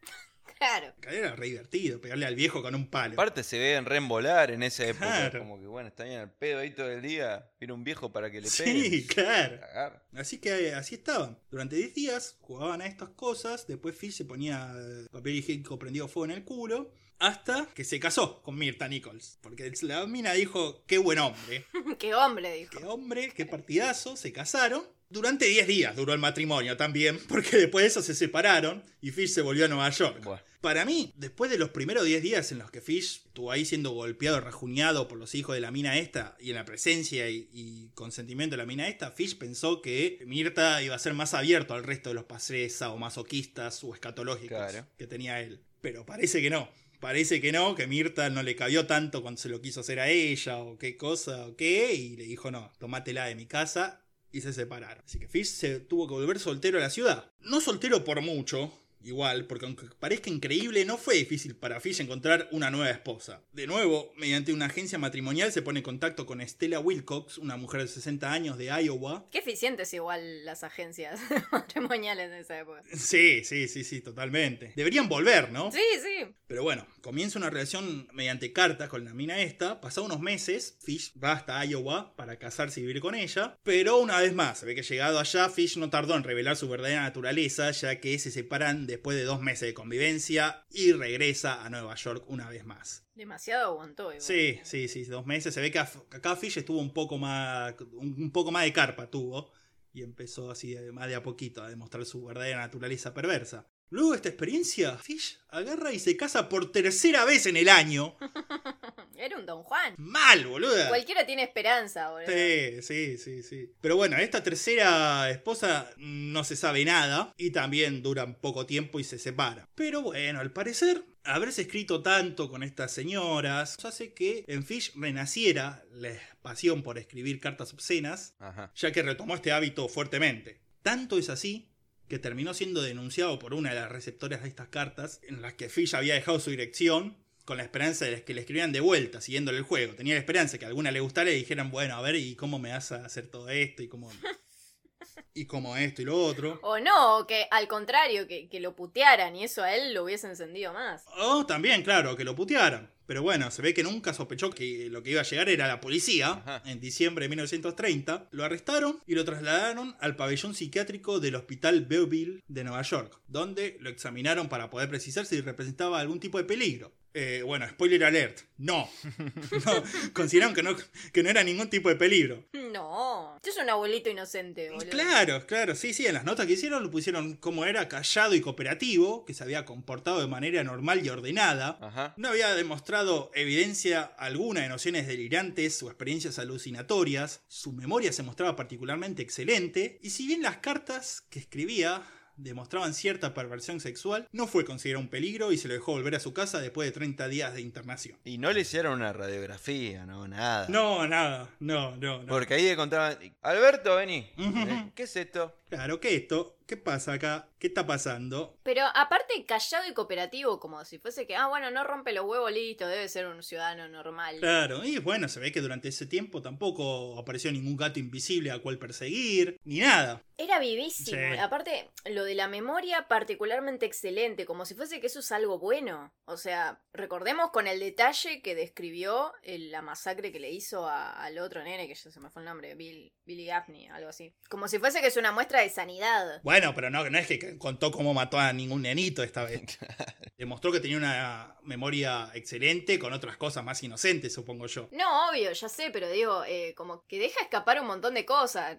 O sea, igual nada, la psiquiatría está en las cavernas hasta el día de hoy, imagínate si lo habrá estado en esa época. Sí, claro, ¿no? En esa época era una cosa tremenda. Lo cierto es que dura 30 días acá, después de los cuales Fish se porta bien por seis meses, hasta que vuelve a ser denunciado por una carta obscena. Si hay algo que hace Albert Fish es no aprender. ¿Pero qué mandaba? ¿Random? ¿Así cartas? Iba dejando así como... No, buscaba, viste, en los anuncios de, los diarios, en los clasificados o en las agencias matrimoniales también. Ah. Buscaba, generalmente eran todas a mujeres grandes. O por ahí incluso las que salían en los diarios, como lo que le pasó a la familia del otro nene, que le llegaban un montón de troleos. Claro, también. O sea, las direcciones se divulgaban muy fácil. no sé por qué. Claro. La cuestión que es eso, seis meses después vuelve a caer la policía a la casa, inspeccionan la casa esta vez, primero encontraron la paleta con pinches y le preguntan, ¿qué es esto? Y a lo que Fish le responde, mira, a veces me dan ganas de golpearme con estas paletas, pero no veo por qué eso es de incumbencia de nadie más que de mí mismo. Y medio que tenía algo de razón en eso, ¿no? O sea, ¿qué te importa qué hago con... Yo no te ando preguntando a vos a ver con, con qué te calentás, loco. Así que... Pero entonces no le cuentes. claro. bueno. como... Un poco estaba esperando que le pregunten igual, ¿no? él le, encantaba, sí, yo era como que alguien me pregunte, soy el chabón más interesante de este país. Sí, claro. Pero ese no fue el único descubrimiento que hicieron. En la habitación de Fish encontraron, escondidas en un armario, una zanahoria y una salchicha en un estado de putrefacción y suciedad muy avanzados. Mm. Creo que todos podemos imaginar qué hacía Fish con esta zanahoria y esta salchicha, ¿no? Sí. Todos menos los canas estos, ya que uno de estos agarró la salchicha con la mano desnuda. ¡Qué asco! ¡Qué asco! Se la agarró, se la puso en la mano, la miró de cerca, se la puso a Fish en la cara y mientras agitaba la salchicha le preguntó, ¿y con esto qué haces? A lo que Fish literalmente le respondió, me las meto por el culo. por... ¿Y qué hizo? O sea, me imagino que la soltó al instante. La soltó al instante y lo arrestaron. Es como en dónde están las rubias cuando se ponen a oler la ropa interior y, después son chabones. Claro, más o menos, más o menos. Pero no, no, la falta de sentido común de este cana. Y la verdad. ¿Para qué la va a tener? ¿Por qué te pensás que están sucias y podridas? Pero boludo, ¿qué te vas a imaginar? Que, o sea, a ver. El chabón te acaba de decir que se pega palazo con una paleta llena de pinches y de sangre. Y le manda cartas obscenas a las minas. Unidos más dos, loco. Bueno, la, cabeza de los heterosis es muy cuadrada. No, no, no llega la imaginación a tantos lugares. Y peor siendo cara. claro. La cuestión que lo volvieron a llevar a un hospital psiquiátrico, esta vez al hospital Kings County, en donde permaneció un periodo de observación 10 días nada más, menos que en el otro. En donde lo entrevistaron una sola vez por un psiquiatra el que ni se molestó en hacerles preguntas acerca de la paleta, la zanahoria o la salchicha, ni le dio bola más o menos. En la conclusión del diagnóstico describió a Fish como callado, cooperativo y orientado, y lo dejaron una vez más libre para que siga haciendo de las suyas. Ok. Ahora ya estábamos entrados en los años 30, por lo que recordemos que estábamos ya en la época de la Gran Depresión, por lo que abundaban las personas desesperadas y dispuestas a hacer cualquier tipo de cosa por dinero. Por lo tanto, no es una sorpresa que Fish, que seguía mandando cartas con su dirección para que le respondan, hubiese encontrado un par de respuestas de alguna gente, ¿no? Ese es el caso, por ejemplo, de Grace Shaw, quien para 1934, después de publicar un anuncio en una revista ofreciéndose a cuidar a niños o ancianos, recibe una respuesta por parte de un tal Robert Hayden, productor de Hollywood. Obviamente este era Albert Fish. Productor de Hollywood, encima ya delirios cada vez más grandes. Sí, sí, sí, sí, sí. La carta, a ver, la que le mandó Fish a esta mina era un tenor más masoquista que escatológico, por lo que yo acepta encontrarse con Fish en la casa de ella. Todo esto Fish diciéndole que le iba a pagar. Ahora, el encuentro es de una inocencia inusitada para los estándares de Fish, ya que consiste nada más en ser nalgueado por ella durante una hora. Bueno, igual hay que nalguear a alguien por una hora, ¿eh? Yo a los 15 minutos ya me canso. Bueno, cambias de mano, qué sé yo. pensá, pensá. Justamente, sí, la, mentalidad de heterosis es muy quizás lo más llamativo de este encuentro es que previamente a encontrarse con ella, Fish se había depilado el culo y se lo había pintado de rojo y dorado. ¿Dónde sacó? ¿Dónde sacó pintura dorada? Sí, sí, sí, sí, sí. Sí, tal cual. ¿De dónde? O sea, y era, bueno, era pintor, pero pintura dorada. No sé qué tan fácil era encontrar. O económica, no sé. ¿Qué equipos había en ese? Para, me, me encantaría fantasear que esto es de un equipo de fútbol de la época o algo así. No sé, no sé los equipos de fútbol yankee, pero sí, yo creo que de toda esta historia, la pregunta más angustiante de todo, de todo esto es de cómo consiguió pintura dorada, Albert. Sí. La que no me va a dejar dormir por las noches va a ser esa pregunta. Pero bueno, sabemos, esto fue dentro de todo simpático. Si Fish se hubiese ocupado nada más de ser nalgueado con el culo pintado de rojo y dorado durante toda su vida, hubiese sido un tipo simpatiquísimo, ¿no? Sí. Pero bueno, todo esto sale relativamente bien para yo, hasta que se da cuenta que el tipo no es ningún productor de Hollywood con guita. Ah, no, este es un viejo con el culo pintado, nada más. Sí, claro. Claro. Entonces, después de este encuentro, Grace Shaw va a la policía y lo denuncia por estafa a Fish. Y junto a la policía hace un plan para llevarlo, de- para que vaya Fish de vuelta a la casa, en donde iba a estar esperando la policía para arrestarlo. Pero parece que Fish se aviva de algún modo de esto, porque nunca más vuelve a escribirle ni a acercarse a la casa de la mina esta. Ajá. Pero quizá no volvió a contactarse con esta mujer porque había encontrado otra forma de entretenerse. En mayo de 1934 había salido un artículo nuevo en el diario sobre el caso de Grace Budd. Esto llamó la atención de Fish porque para esta época ya habían pasado seis años de la desaparición de la niña esta y el interés por el caso había disminuido casi hasta desaparecer prácticamente de los diarios. Claro. Fish lo leyó entero, el artículo esto, y encontró algo que le llamó mucho la atención. Según el artículo este, los Bad se habían mudado de casa y la dirección de su nuevo hogar había sido publicada en la nota. Esto, todo esto había sido idea del detective William King. Ah. Billy King. Claro, que seguía aún trabajando el caso, no había abandonado jamás. Qué grande Billy King, el único quizás policía útil de la historia. De toda la historia, desde los inicios de la humanidad. Claro. El tipo pensaba que si el asesino de Grace veía esta nota, quizá iba a intentar comunicarse con la familia Bad. Y estaba absolutamente en lo correcto con esto, Sí. aunque Fish se tomó su tiempito para hacerlo. Recién seis meses después, Ajá. le envió una carta a la familia Bad que quedaría en la historia del crimen. Si bien ya hablamos del asesinato de Grace y algunos de los detalles que están en la carta se repiten, vamos a leerla, la carta en su totalidad, ya que como dijimos, es ya casi una leyenda dentro de las crónicas provinciales, la carta esta de Albert Fish. A ver. Querida señora Bad, en 1894, un amigo mío, el capitán John Davis, se embarcó como marinero en el buque Tacoma. Viajaron desde San Francisco hasta Hong Kong, China. Al llegar, él y otros dos hicieron tierra y se emborracharon. Cuando regresaron al puerto, el barco se había ido. En aquel momento había una hambruna en China. Carne de cualquier tipo costaba de 1 a 3 dólares por libra. Tan grande era el sufrimiento entre los muy pobres que todos los niños de menos de 12 años eran vendidos como comida. Ningún niño o niña menor de 14 estaba salvo en la calle. Podías ir a cualquier tienda y pedir por bife o costillas, y entonces te traían parte del cuerpo desnudo a un niño y elegías qué corte querías. El trasero de un niño o niña, el cual es la parte más dulce del cuerpo, se vendía como si fuese ternera, al más alto precio. John se quedó allí por tanto tiempo que adquirió gusto por la carne humana.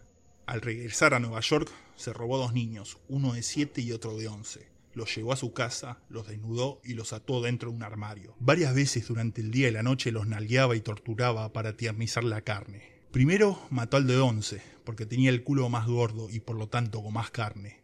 Todo su cuerpo fue cocinado y comido, excepto la cabeza, los huevos y las tripas. Fue rostizado, hervido y fritado. El más pequeño fue el siguiente, y se dio de la misma manera. John me contó tantas veces lo bueno que era la carne humana que me decía probarla. El domingo 3 de junio de 1928, yo fui a su casa en 406 y 15. Le llevé quesos y frutillas. Almorzamos juntos. Grace se sentó en mis piernas y me dio un beso. Fue entonces cuando decidí devorarla. Le engañé diciendo que le iba a llevar a una fiesta. Usted aceptó. La llevé a una casa vacía en Westchester, que yo ya había elegido antes. Cuando llegamos allí, le dije que esperara afuera. Se quedó recogiendo flores. Yo fui al segundo piso y me desnudé. Sabía que de no hacerlo se me iba a manchar toda la ropa de sangre. Cuando estuve listo, la llamé desde la ventana. Luego me escondí en el armario hasta que ella estuvo en el cuarto. Cuando me vio desnudo, comenzó a llorar y trató de huir. La atrapé mientras ella gritaba que le iba a decir a la mamá cómo pateaba, mordía y me arañaba. Primero la desnudé, Luego la estrangulé hasta matarla y la corté en pedacitos para poder llevarme la carne hasta mi casa. La cociné y la comí. Qué dulce y tierno sabía su culo al horno. Me llevó nueve días comerme el cuerpo entero. No me la cogí, aunque hubiese podido si quería. Murió virgen. Afortunadamente la señora Bad era analfabeta, así que no pudo leer nada de eso. Quiero un momento para apreciar ese chiste. Mierda. Porque. Porque está tan desubicado, pero tan bien hecho que. No, boludo, pero en serio, por suerte era analfabeta la mina. La primera vez que puede decir eso. Sí, realmente, realmente. Pero para, ¿la carta no se la había enviado a una dirección falsa? No, no, a la. No, era, la- era la dirección de verdad de los Bad. Ah, Capaz que igual, no sé, esta dirección que dieron era la, la dirección de la policía. Yo qué sé qué dirección era. Cuestión que la carta tenía que llegar a algún lugar donde ellos la pudieran detectar. No sé si realmente se habían mudado o no. claro. Onda, eso iba la pregunta de Sandy. Sí, sí, sí, sí, sí. ¿Realmente se mudaron Sí, o no? sí, se habían mudado. Llegó la carta a la casa de los Bad y la leyó Edward, el hermano de Grace, la víctima original de Fish. La carta llegó a la señora Bad, a la mamá de Grace, que era analfabeta, se la dio al hijo, a Edward, y el chabón cuando la leyó fue directamente a la policía. Así que pronto estuvo en la mano de William King. A ver, los detalles revelados en la carta, como por ejemplo el del queso y las frutillas, este, daban cuenta De que realmente había sido él, porque ¿quién más podía saber eso sino alguien que haya estado esa noche ahí? Claro, totalmente. Entonces lo primero que se hizo fue comparar la letra de esa carta con la letra de una fotocopia que había quedado en el correo del telegrama que había mandado Fish el sábado antes de ir a lo de los Bad, diciendo que iba a ir al día siguiente. ¿Ves por qué tiene que volver la correspondencia epistolar, boludo? Todo sería más fácil. Vos decís eso, pero a la tercera carta que tenés que escribir te hinchás las pelotas y no querés más de eso. Ya, ya lo sabemos. Yo lo sé, vos lo sabés, todos lo sabemos. Santi Muni me está atacando otra Bueno. vez. Pero entonces, Estoy diciendo verdades. estamos en un momento importante.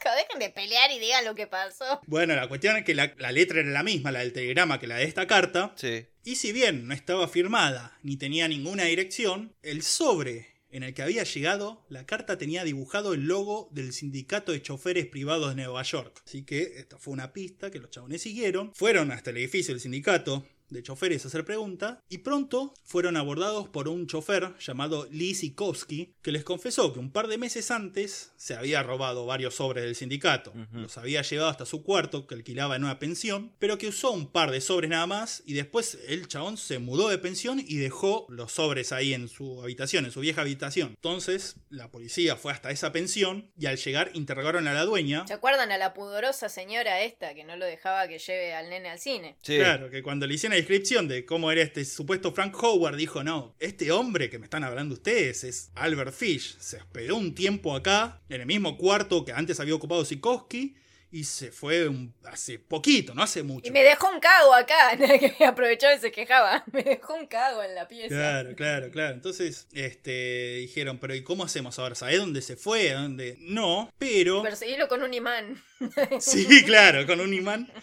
Pero dijeron, pero lo que le dijo la mina fue, mira, uno de los mayores, de los hijos mayores de Fish, se mudó a Carolina del Norte y está trabajando allá y le envía al padre parte de su sueldo mensual. Y se lo enviaba a esta pensión, donde la viene a buscar Fish una vez al mes, viene y retira el cheque con parte del sueldo del hijo. Y este mes está por llegar uno, así que si quieren, cuando venga Fish a buscar el cheque, yo los llamo a ustedes, vienen y lo detienen. Ajá. Quedaron así, se quedaron esperando y finalmente el 14 de diciembre de 1934 la señora esta llama a King, a William King, y le dice, mira, lo tengo acá, Fish, en el vestíbulo, esperando el cheque. King le dice, mira, entretenelo que ya voy para allá. Que debe ser una tarea poco agradable entretener a Fish. ¿Qué tenés que hacer? ¿Qué, qué tenés Le que- mostrás un niño. Ahora está aquí, ahora está allá. Ya. ahora estará. Lo tenés como los gatos con ¿Querés los venir a láseres. ver mi jardín de clavos y rosas? Jardín, jardín de clavos. Mi colección de clavos. Sí, sí, sí, sí, sí, Claro. totalmente. Tengo clavos de 1859. Pero bueno, la cuestión que de alguna forma u otra logró entretenerlo. Y para cuando King llegó, Fish estaba ahí sentado en el vestíbulo esperando todavía. Fue, se le acercó, se le puso al lado, le tocó el hombro, le dijo. ¿Usted es Albert Fish? Fish lo miró y presintiendo que el otro era policía, se ve que tenía mucha pinta de cana, agarró como respuesta, sacó una navaja, el saco y se puso en guardia. Uh. Sí, King agarró, lo miró, se le rió, le pegó un par de cachetazos a Fish y lo redujo enseguida. Porque uno era un viejo de mierda con alfileres en el ojete y el otro un cana que había sido milico antes, o sea, no fue. Fish tirándole tipo plumas. ¿entendés? El otro pelotudo. Claro. Cagaba macanazos. ahí Ahí nomás. nomás, nomás, nomás. No fue muy pareja ni muy larga la pelea. Sí, agarraron, lo apresaron a Fish, lo llevaron a la comisaría y no tardó mucho en confesar el asesinato de Grace Budd. Lo confesó casi con desgano y aburrido, sin demostrar ningún tipo de remordimiento o emoción al hacerlo, así como quien cuenta que hizo el día anterior. Después llevó a la policía hasta la cabaña de Wisteria, en donde, siguiendo las indicaciones de Fish, encontraron rápidamente los restos esqueléticos de Grace. Después de esto, lo mandan a la cárcel de Nueva York, conocida como The Tombs, las tumbas, como acá que le dicen la tumba, tumberos, bueno, allá también. De ahí viene la palabra tumbero. Totalmente, si en Nueva York la, la, cárcel le dicen la tumba también, las Santi, ¿Vos tumbas. sabías esto? ¿Qué? ¿Que a la cárcel le dicen tumba? No, que, que viene de, de, de tumba a tumberos. Y tumbero es de tumba. Claro que sí. Claro. Sí, obvio que sí. No lo puedo creer. ¿Cómo no sabías? Estoy, estoy fascinada con este. Como cuando me dijiste que el de gorilas era el mismo que el de Blur. No te creo nada. ¿Y dónde pensás que venía Tumbero? Claro. No sé, nunca me lo pregunté, boludo. En fin. No, que, que vos te asombres tanto de cosas me asombra a mí demasiado. O sea, es, es, es una cadena viciosa de asombro, boluda. Porque ahora no sé cómo voy a seguir con este episodio. Me acaba de explotar el cerebro, te juro. Como, ah, tienes razón. Estoy como el meme de DiCaprio, como, ah, Ay, Dios. señalando a la tele. Sí, claro.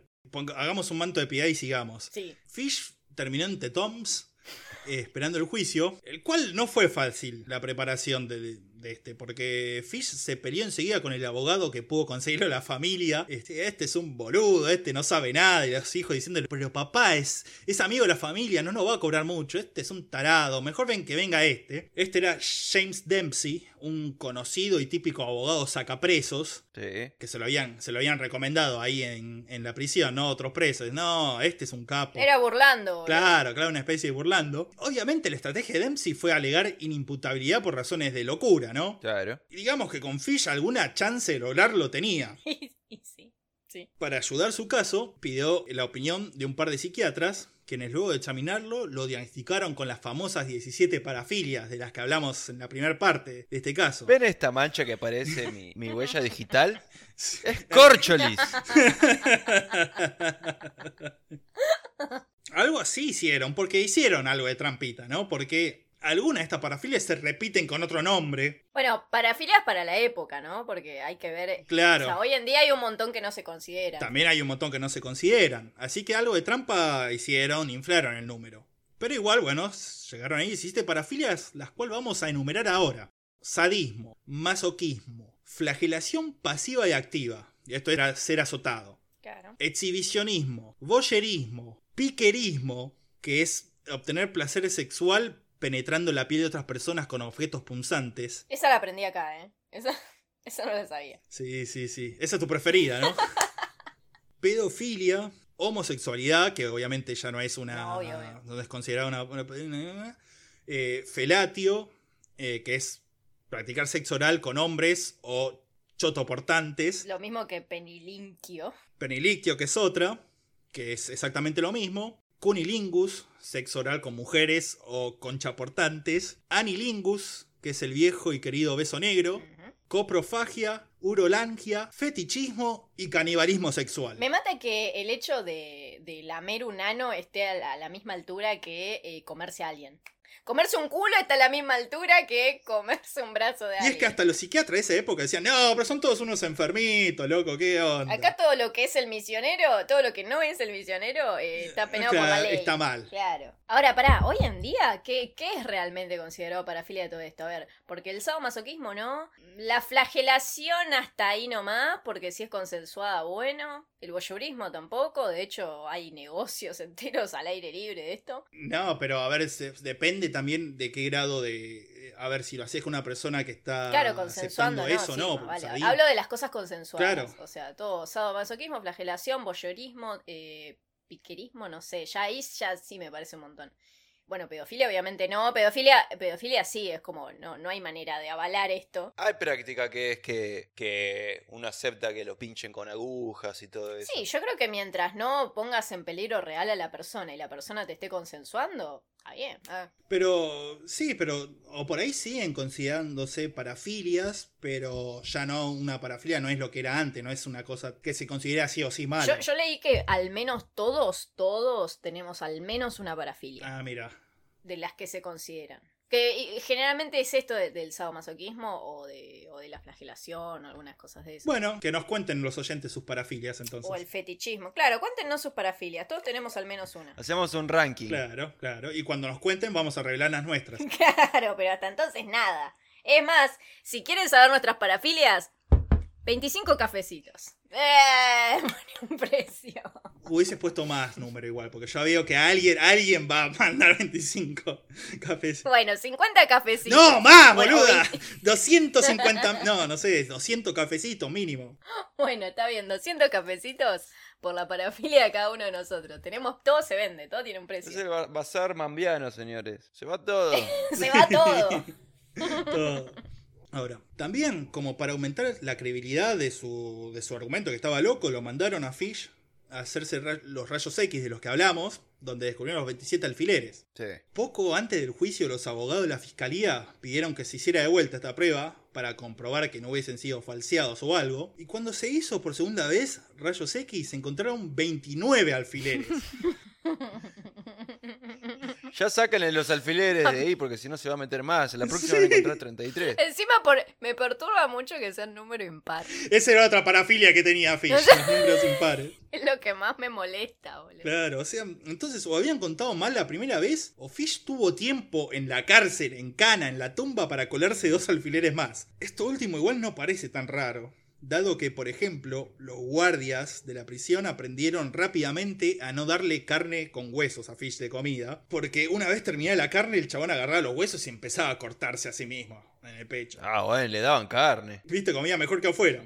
Primero se pensó que esto había sido un intento de suicidio, pero enseguida se dieron cuenta que esto era como una forma de masturbación para Fish. Entonces dijeron, no, carne es huesa desde ahora. Así que así estuvo Fish en la cárcel en las tumbas hasta que comenzó el juicio en marzo de 1935. Ujú. La defensa presentó todo lo que acabamos de decir, sumado al testimonio de los hijos de Fish, que aún ya confesado el asesinato de Grace Bott, siguieron defendiéndolo al padre, dando así una pauta de que de verdad había sido un buen padre, parece. Sí. Del lado de la fiscalía expusieron varios psiquiatras quienes declararon que más allá de las perversiones, esto no implicaba no entender que lo que se estaba haciendo era un crimen, que es el requisito esencial para ser declarado inimputable. Sí. Cuando se les preguntó si podía considerarse cuerdo a alguien que comiese mierda, los psiquiatras respondieron que claro que sí, debido a su profesión conocían a varios personajes importantes e influyentes de la ciudad de Nueva York que tenían la misma parafilia. Y yo me imagino que ahí viendo el juicio a mucha gente muy poderosa de Nueva York se le va a haber fruncido el ojete. O no, al revés, ¿viste? Eh, Sí, claro, no. Pero bueno, por suerte para ellos no revelaron nombres. Pero bueno, con estos idas y vueltas de los psiquiatras de un lado, psiquiatras del otro, familiares, eh, también declararon ponerle los, eh, los pibes estos que los hacían caerlo a los hijos de una la tercera, segunda esposa de Fish que le hacía los juegos esos, también fueron a declarar, todo. El juicio duró 10 días. Fue el jurado a deliberar si estaba loco o no, por ende si era inocente o culpable. Ante el veredicto se hizo una apuesta entre los periodistas que estaban cubriendo el caso, a ver si iba a ser inocente o culpable. La mayoría de los periodistas creían que iba a ser declarado eh, loco e inocente, pero no. Cuando salió el jurado, agarró y lo declaró cuerdo y por lo tanto culpable. Y, y, y cooperativos, porque eso aparentemente les encantaba remarcar. Sí, sí, sí, sí. sí. No, no, es una persona. cop- Era una persona proactiva. activa, cuerdo y culpable. Consultado sobre el fallo por uno de los periodistas, uno de los miembros del jurado declaró, mirá, en realidad el consenso general es que sí estaba loco, pero a la vez merecía morir por lo que hizo. Entonces lo declaramos no loco y que, y que lo manden a la silla eléctrica. Absolutamente de acuerdo. boludo. A lo que, bueno, sí, este, lo condenaron a muerte a través de la silla eléctrica. Ujú. Después de ser condenado, confesó también los asesinatos de Francis McDonnell y de Billy Gaffney. Sí. Al ser consultado sobre su sentencia, Fish declaró que no creía que la pena de muerte sea justa, pero que a la vez la silla eléctrica iba a ser seguramente el mayor placer de su vida. Así que bueno, qué sé yo. Se gana de un lado y se pierde del otro. Qué asco pensar, boludo, que, que se fue de este mundo sintiendo uno de los mayores placeres que pudo haber sentido. O sea, pegale un tiro en la cabeza y que ni se entere. Sí, bueno, pero eso es lo que decía antes de la ejecución. Quizá en el momento le dolió mucho, como cuando intentó meterse los alfileres por los huevos. Tenía un límite. Así que por ahí le dolió demasiado. Lo cierto es que fue trasladado a la prisión de Sing Sing, en la misma que estuvo preso en 1903, este, para pasar sus últimos días. Y su última cena también fue un filete de carne deshuesado. Mm. Finalmente fue ejecutado el 16 de enero de 1936 a las 11 y 10 de la noche. La leyenda dice que cuando la corriente eléctrica recorrió su cuerpo, los alfileres que tenía por dentro se prendieron fuego y saltaron. Absolutamente Pero no. posible. Abso- no, no, déjame creer. No, no, eso no fue así. No pasó nada de eso. Según todos los testigos, Albert Fish, el cuco, murió como cualquier otro boludo. Tremendo. Y esta fue la historia de Albert Fish, de quien espero no volver a leer o escuchar nunca más en mi puta vida. Perdón. Mal. Pero, si se quedaron con ganas de más, hay una película llamada The Grey Man, El Hombre Gris. Ey, no la vi. Es de 2007 y está completa en YouTube. Uh, vamos a verla. Yo vi los primeros 20 minutos, nada más. y me parece que está más o menos bien dentro de todo. Bueno, bueno. Es una película de gran producción y de eso, pero, pero está muy bien. Así que si quieren verla, ahí tienen. Y bueno, eh, llegamos al final del asesino favorito de Florencia. Yay. ¿Estás contenta con esto? Absolutamente regodeándome en mi crapulencia.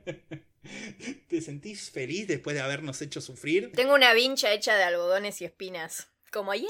Eh, Sí, fish, fish. ¡Pescado! Pero es el mejor asesino, no es el mejor. O sea, a ver, todo esto Pichi, T Bandy, todos estos boluditos, escúchame. Pichis al lado de, sí, de este. sí, sí, sí, pichis, pichis, pichis. Yo la verdad que estoy muy contento de tener que dejar de leer y estar en la cabeza del chabón este y poder cagarme la cabeza con los próximos asesinos que vengan. No, pero bueno, para un poco. Después soñás cosas raras.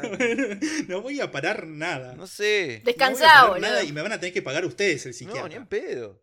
Palo. Mm, Vieron que mm, algo que sí quiero agregar es que vieron que el chabón como que tiene cosas eh, súper eh, discordantes, ¿no? Como que por un lado hace cosas re de mente, fuera de la realidad y escucha voces y que los apóstoles y que qué sé yo qué carajos. Pero después cuando tiene que enfrentarse a la ley es un chabón re cooperativo, re calladito, súper coherente. Pero sí, olvídate.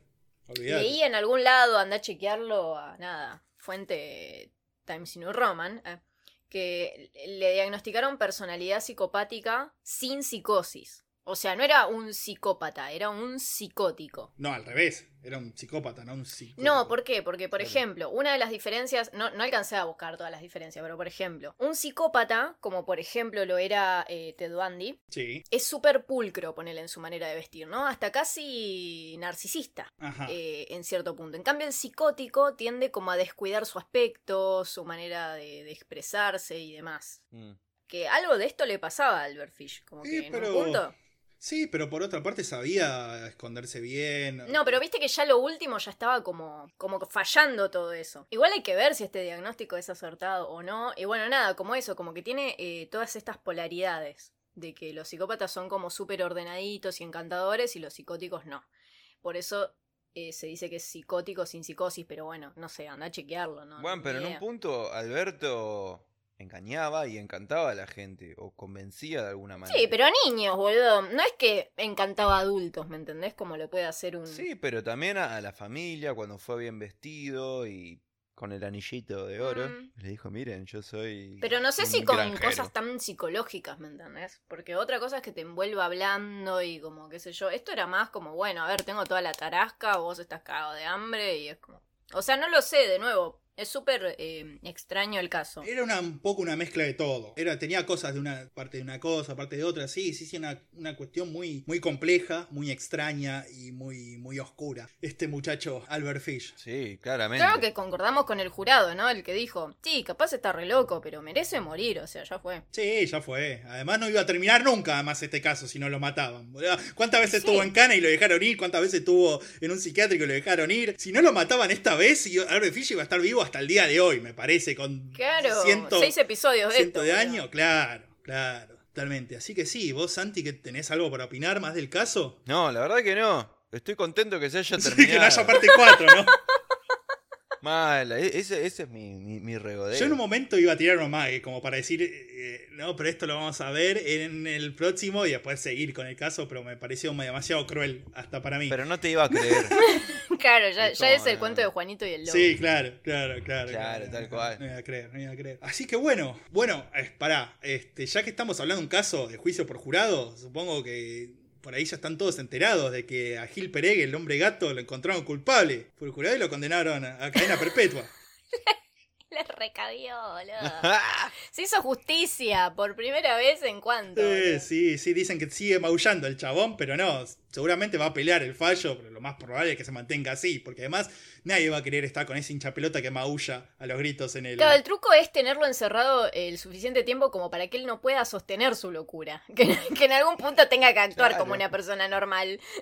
y ahí se venda Sí, sí, solo, evidentemente este, este fue la estrategia usada. Ves a miau, miau, Miau. miau. Wow, Uy. me confundí. Ah, uh, no, Listo. pifió. Uh, Listo, listo, ya está. Ya está, ya está. Así que bueno, también cerramos el caso de Gil Pereg también, dos por uno. Bueno, ¿qué más quieren? Si esto no vale un cafecito, yo no sé qué lo vale. Sí, la verdad que. ¿Qué tiene que hacer un hombre acá para ganarse un cafecito, loco?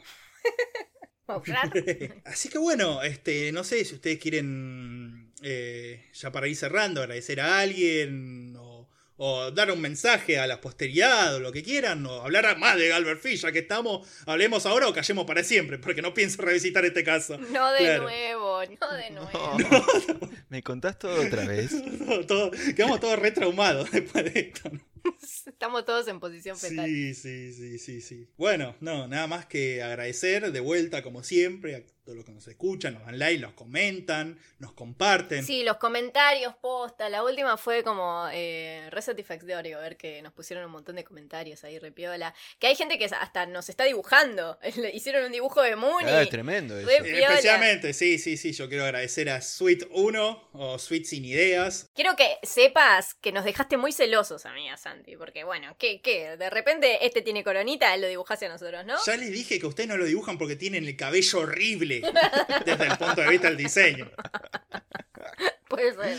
Bueno, eso, nada, mi agradecimiento especial también ahí por los dibujos. Y quiero arengar también a todos los mambitos que dibujen o que hagan ese tipo de cosas, que lo hagan también y que nos lo manden, ya sea de nosotros, de los casos o de lo que tengan ganas. Sí. Venga, venga todo, todo. Venga el líquido. Sí, venga líquido, nosotros compartimos todo. Bueno, descansa, Muni, te mereces un, un merecido. Te mereces un merecido descanso de, de merecimiento por merecer y sigue así. Unas papas. sí. Yo No puedo pensar bien. Por merecer tanto. Por merecer tanto, sí, sí, sí. Y merezco cafecitos. Y ese va a ser mi último mensaje en el día de hoy. Cafecitos. Bueno, nos veremos la próxima, mambitos. Nos vemos la próxima. Adiós, mambitos. Aproximadamente dos semanas o algo así. Adiós.